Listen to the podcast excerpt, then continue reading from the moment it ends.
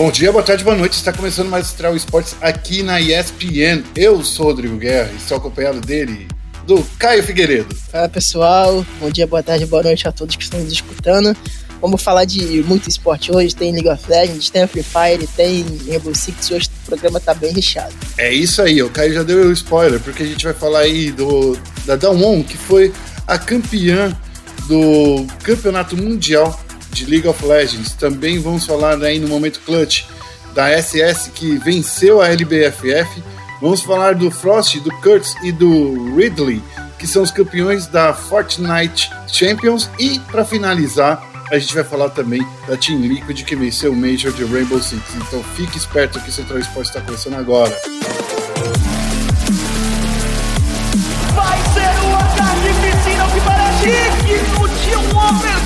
de uma final. E daí?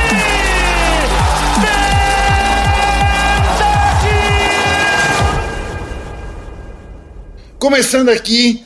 E aí, Caio, como é que tá, foi o seu final de semana? Bem animado com a Daon campeã aí do, do, do Mundial de LoL? Poderia ser melhor, de fato, concordo, né? Para a felicidade de poucos e a tristeza de muitos. Cada um foi campeão do Mundial de League of Legends, merecidamente, porque jogou mais, mais bola, né? Como a gente usa essa expressão no futebol. A Sunny realmente tentou, tentou bastante em todos os jogos, até nos jogos que perdeu, mas a taça ficou para dar um por 3 a 1 e retomou uh, o título né, para a Coreia do Sul, que já estava dois anos fora da, do seu local de costume. É isso aí, Caio, você já disse tudo, né? É, a Coreia do Sul, com a Dawn aí, é, acaba voltando o topo do Mundial do League of Legends, né? Principalmente quando a gente fala é, de, de, dessa queda que a Coreia do Sul teve nos últimos anos, mas a Dawon é o, é o time que é fora da curva né, no, no torneio, né, na LCK. É, a Dawn realmente revolucionou a LCK, não à toa foi campeão do torneio. É uma equipe que percebeu que se a Coreia não se adaptasse ao estilo de jogo que a, a China vinha jogando, a China ia continuar sendo campeã. Então a Dawn se adaptou, começou a jogar no high tempo, né, que é o que a China trouxe, é um estilo de jogo mais agressivo, mais rápido, que contesta tudo. Então a Dawn chegou um, estilo de jogo bem parecido com isso e varreu a LCK e também mecanicamente superior aos times chineses, também varreu o Mundial e quase foi campeã sem, sem, sem nenhuma derrota, né? Óbvio que teve a derrota contra o G2 e contra a Sunny, mas foi um time que foi bem superior o tempo inteiro no campeonato. É, Caio, me fala uma coisa, o que, que você acha dessa, dessa pecha que a galera tava aparecendo, principalmente no, no sábado de tarde, né, logo após a final do, do Mundial, onde a gente via aí justamente a, a, a Dawn de uma forma que era para que era eu, pelo que eu vi pelo menos no torneio, né, eles foram campeões incontestáveis, eles foram clean do início ao fim, mas tinha gente aí Sim, sim. Você é uma dessas pessoas, eu quero até dizer aqui pro, pro nosso, pro nosso ouvinte, que as pessoas não gostaram muito da vitória da Dawn por que que você acha? Mesmo eles sendo campeões incontestáveis e indo bem durante o início ao fim. Era por causa da história do Huan Feng? Era a redenção do Sword Art? Que, que, do que que você imagina? Por que que a galera não gostou tanto de ver a Dawn sendo campeã? É porque a Sunny era uma, tinha uma história muito mais simpática, né? Por assim dizer, né? Era um time que, que cativava, que tinha a história de vida do Huan Feng, que é uma história de vida muito, muito bonita. O Sword Art, né? Da Flash Wolves, que sempre foi o time que o pessoal tinha um grande apreço por ser os Korean Slayers. É, o Bin jogando muito também, o pentakill do Bin na, na final, os jogos que o Bin fez durante o Mundial inteiro. Então, acho que pela história da Sunny, por ser um time que nunca ninguém deu nada na China e chegou onde chegou, acho que tinha uma história de, de, under, de underdog e todo mundo gosta de ver esse tipo de história, que é bem interessante. Mas no final, né, a, a Dawn confirmou o favoritismo e levantou essa taça aí para a Coreia. Agora, né, com isso a gente vai chegando na final, na, na última parte, né? Esse foi o último torneio oficial de League of Legends de 2020, né? Mas a gente vai ter outros torneios aí, vai ter, como todo ano, né? Tem o All Stars, provavelmente, né? A gente não sabe ainda, mas a, a, regra seria ter um All-Stars, né? É, eu acho que eles devem fazer o All-Stars igual alguns estão sendo feitos alguns campeonatos, principalmente do Rainbow Six, que a gente vai chegar ainda, por região, né? Eu creio que eles devem, devem fazer por região, fazer um Latam com o Brasil, Europa com a, com a Turquia, não sei. Eles devem fazer alguma coisa do tipo para poder diminuir um, um, pouco e não precisar fazer o evento bolha de novo, que financeiramente falando é bem difícil para Riot. Bom, a gente vai ficar de olho agora, né, nas próximas movimentações. No, universo do League of Legends, inclusive, não acaba aqui no Central Sports. Caso aconteça alguns torneios aí não oficiais, a gente vai trazer e vai comentar aqui no, no Central Sports, mas por enquanto é o que a gente vê aí, é, é a nossa grande, como posso dizer, despedida aí do, do LOLzinho oficial em 2020. Foi um ano meio complicado, né? É um ano que a gente teve aí no primeiro split é, as chuvas em São Paulo, a chegada do Covid, foi um ano onde a gente não teve Mid-Season Invitational. O único torneio oficial e internacional do League of Legends foi o Mundial. Acho que foi no, no, no 2020, no geral, foi um ano para se esquecer no caso de League of Legends, pelo menos isso na minha opinião. É, foi o ano inteiro para se esquecer, né? Eu acho que no geral foi um ano bem difícil, não à toa era o League of Legends. Mas eu quero parabenizar a Riot porque, mediante as possibilidades que ela tinha de fazer o Mundial, ela fez conseguiu fazer no formato de bolha, coisa que nenhuma produtora fez até agora, né? Todas as produtoras estão optando por eventos regionais, como Free Fire, que a gente vai falar daqui a pouco, como Rainbow Six também, que a gente vai falar. E a Riot conseguiu fazer esse mundial, né? Deixar o seu, o seu grande evento do ano ainda de pé, seria muito triste, né? Porque a gente já teve a perda do Major de CS, a perda do Major de Rainbow Six também, o Free Fire World Cup, então vários eventos mundiais sendo cancelados e a Riot deu um jeito para conseguir manter o seu evento do ano de pé e fez com primor, sem nenhum caso de Covid, é, fez com um formato bolha muito semelhante ao que aconteceu na NBA. Então, só tenho a bater palmas, né? Para por ter mantido seu evento anual e ter feito de uma maneira que deu certo, no, no geral, em relação ao, ao enfrentamento do, do Covid-19. É isso aí. Bom, esse foi o nosso cantinho de League of Legends que a gente falou aqui, mas agora a gente tem um monte de outros jogos para comentar. Vamos para o momento clutch. Okay, team, follow my command. E no momento clutch a gente vai começar falando agora da Liga Brasileira de Free Fire, que teve também a sua grande final realizada no último fim de semana sábado e domingo. Caio estava acompanhando de pertinho no sábado, não folgou ele direito, ficou aí cansadinho no final de semana, é, vendo aí as quedas da, da Liga Brasileira. E o Ricardinho Caetano, nosso lindo e maravilhoso redator de domingo, ficou vendo a final. Caio, a SS foi a grande campeã, né? A equipe que veio aí é, da, do, do, da Série B conquistou a sua, é, a sua, a sua vaga nessa terceira etapa do ano e ainda trouxe a primeira mulher a ganhar um torneio oficial. Tem muita coisa para contar dessa, dessa grande final que a SS acabou sendo coroada como campeã, né, Caio? É, eu acho que essa, essa final começa, na verdade, pelo sábado, a caminhada da SS, na última queda de sábado, quando eu estava fazendo a cobertura. Eles estavam em último, né, na, na, na penúltima colocação, não iam chegar nem aos play-ins antes da última queda do primeiro dia. É, e eles praticamente viraram a chave, né? É, ganharam a última queda, bateram recorde de pontuação, 54 pontos. É, não não é, passaram do recorde, o recorde era 54, então igualaram o recorde que era do Flamengo na fase regular da LBFF. Jogaram muito, muito, muito bem, jogaram muito, muito bem mesmo, principalmente o Cauã, né, que foi o MVP da competição, que a gente vai falar um pouquinho mais tarde e souberam jogar um, um bom Free Fire, jogaram com muita é, é, agressividade, jogaram muito bem, foram campeões merecidamente. No segundo dia tiveram mais um Buiá, é, que foi, se não me engano, o terceiro. Então, eles tiveram uma atuação bem boa nas quedas também, que eles não, não tiveram buiá, mas tiveram uma boa pontuação, sempre com desabate. Então, conseguiram se manter na tabela em primeira parte do momento que eles fizeram o primeiro buiá do segundo dia. Então foi um time que se mostrou muito sólido e mereceu o título. E tem um marco né, para a história do esporte brasileiro no geral, a primeira mulher de ser campeã de um torneio oficial, né, misto, no, no, no, geral, né, tirando torneios femininos, do, da história aqui do, do nosso queridíssimo Brasil no esportes. Então um marco que vai ficar para sempre. É, a Tami aí, ela foi a primeira mulher a conquistar um torneio oficial. ela estava é, com a equipe desde o início. É, a SS, a gente sempre fala, né? É, é, quer dizer, a gente sempre fala, não, mas a gente é, é precisa reconhecer que eles é, literalmente apostaram numa, numa mulher que é boa, e isso para mim prova que, que os esportes eles têm que ser mistos mesmo, têm que ser é, abertos para receber novas pessoas a entrarem nesse novo cenário. Caio, além da grande final, foi a, a Garena é, divulgou aí um monte de coisa, né, no final de semana.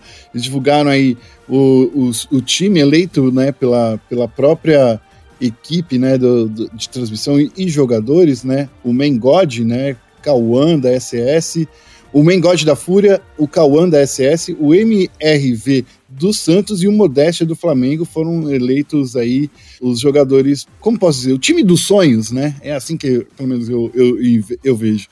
Time dos sonhos. E o mental é o treinador. É, é claro, eu acho que como é uma eleição que é veio direto aí do, do, dos próprios jogadores, ter o técnico e o Cauã aí da SS mostra que a SS realmente é uma equipe muito forte, né?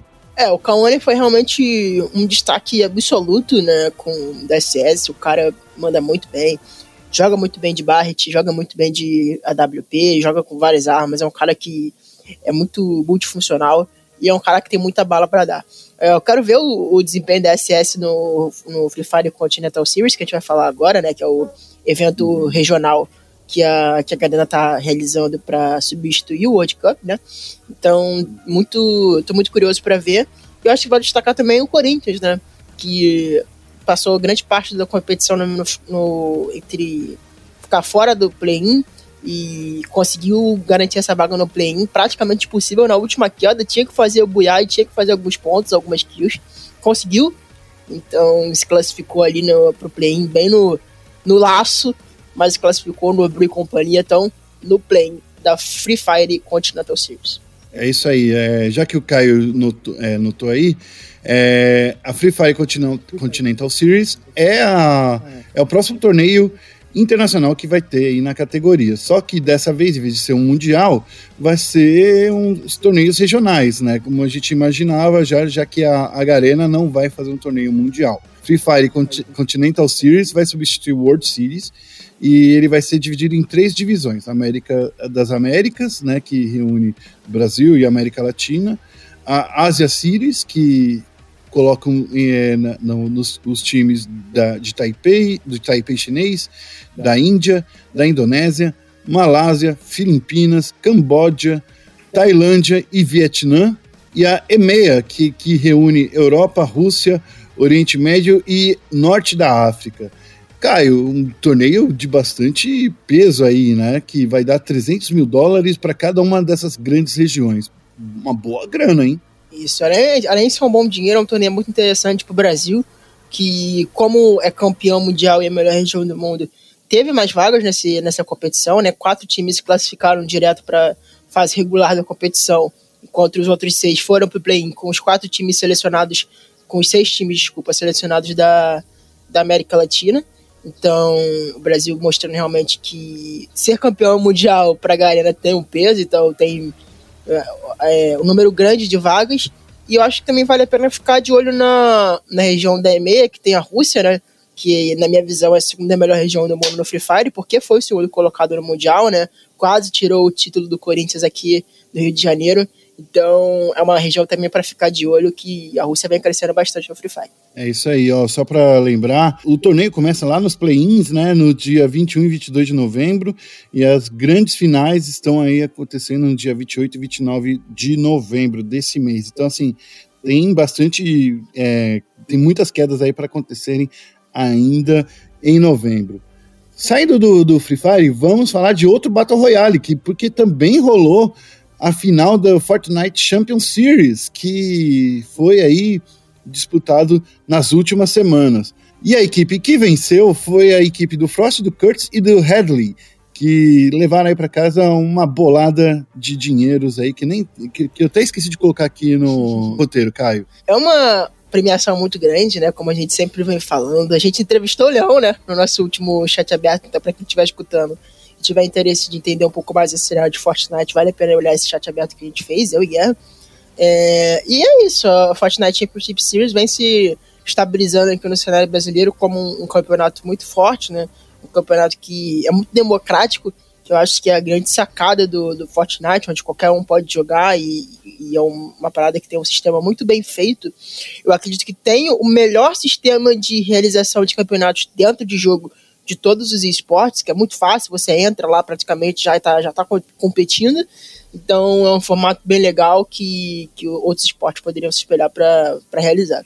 E não só para disputar, Caio, foi bacana porque eu estava junto com o pessoal da Epic para assistir o torneio, né, a grande final. E a gente estava assistindo de dentro do jogo, num party royale, tava eu, Leão, uh, outros influenciadores e membros aí da imprensa, né? Então, assim, foi muito bacana acompanhar a grande final de dentro do jogo, porque a gente ficou depois brincando, a gente conversou um pouquinho mais com a galera, mas é isso aí. Bom, só para a gente colocar aqui, né, Caio, é, como é que foi a pontuação.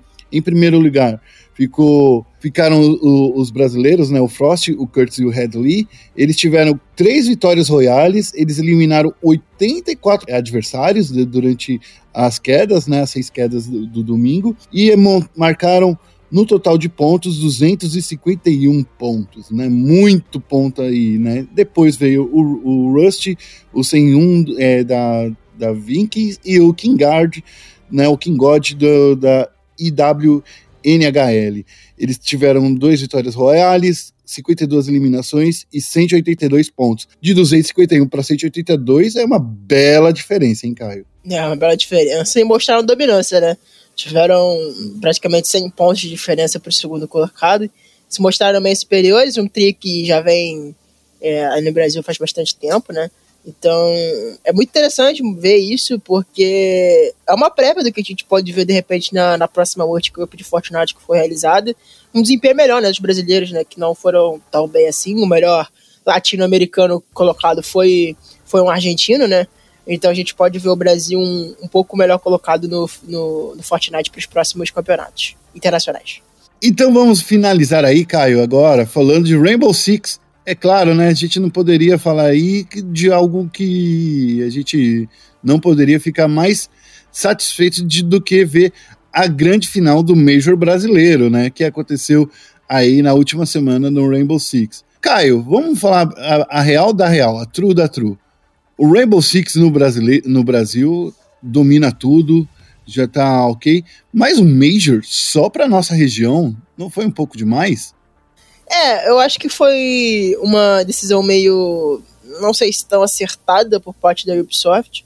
Mas foi um, um, torneio que é, distribuiu vagas né, para o Six Invitational, pontuações, redistribuiu pontuações. É, eu acho que o Brasileirão já era o suficiente, eu acho que não havia necessidade de fazer um, um Major só do Brasil, sendo que a gente acabou de ter um campeonato brasileiro. Mas enfim, foi o jeito que a Ubisoft que, é, quis de fazer o Major e mas mostrou que a gente, como região muito forte, né?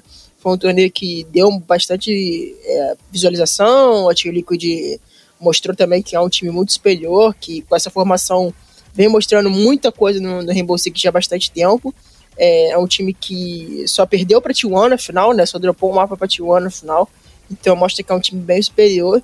E que caso aconteça, né, o Six Invitation, a gente não sabe ainda né, se de fato vai acontecer ano que vem, é bem difícil, né? Em janeiro, é complicadíssimo, janeiro e fevereiro. Vem, vem bem forte para caso a Ubisoft mude os planos, né? E decida fazer o evento no formato de bolha, igual a Riot fez. Eu acho que a Ubisoft, é, se tem uma empresa que poderia copiar esse modelo da Riot, é a, a Ubisoft, tá? Porque os caras são, são bravos, viu?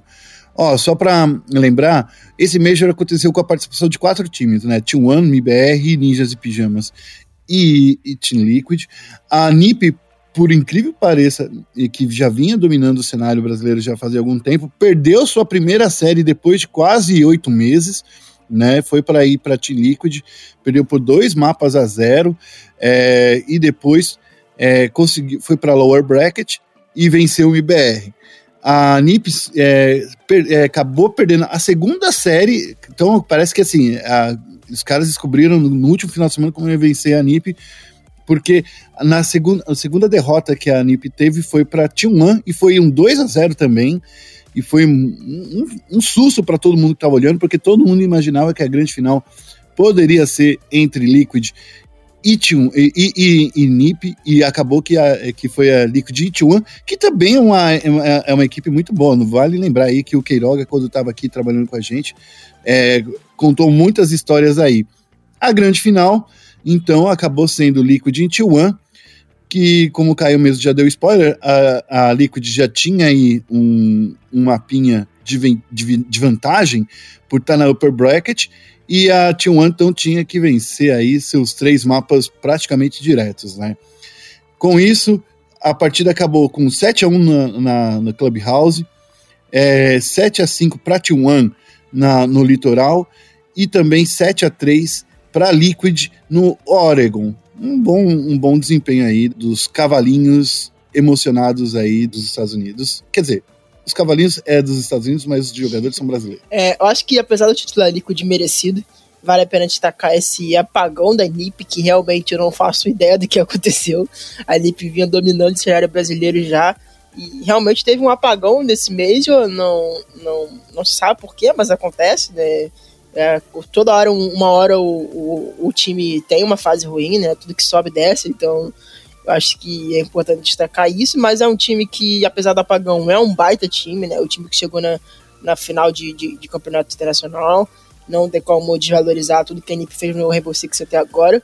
E bater palma pra T1, porque apesar de ter perdido a final, é um time que tem uma história muito interessante, né? É um time que no, na sua formação veio dos consoles, então é um baita time, o Lukid é um grande jogador, e eu acho que se a gente, se a gente, se T1, Liquid e NiP forem pro Six Invitation, a gente vai estar tá muito bem representado, como talvez a gente nunca esteve no Rainbow Six. Óbvio que no último, no último evento internacional a gente chegou até a final, algo considerado histórico.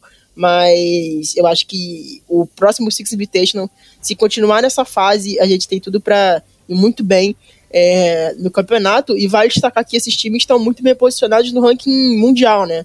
que o Cid.gg uhum. faz, bem parecido com a HLTV. Então são times que estão com boas posições no ranking mundial e a gente pode realmente impressionar o próximo Six Invitation. É isso aí.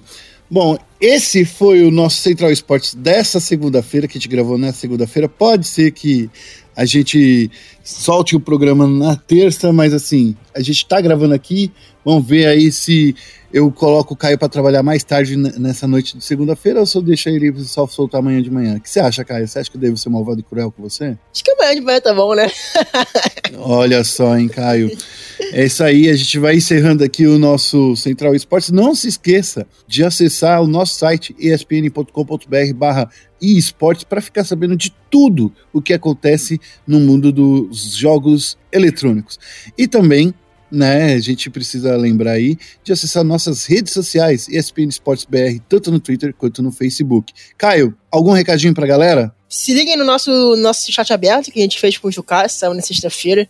Tá muito legal se você gosta de League of Legends, quer saber um pouco mais dos bastidores da franquia, principalmente do Cruzeiro, ouçam o nosso chat aberto com o Jucá, que tá bem legal. E fiquem ligados na semana que tem mais um chat aberto sobre franquia com mais um dos times que estão no CBLOL 2021. É isso aí, o Caio dando spoiler já logo na segunda-feira, começando bem, hein, Caio? É isso aí. A gente vai ficando por aqui até o próximo programa. Um abraço, tchau, tchau. Tchau, tchau.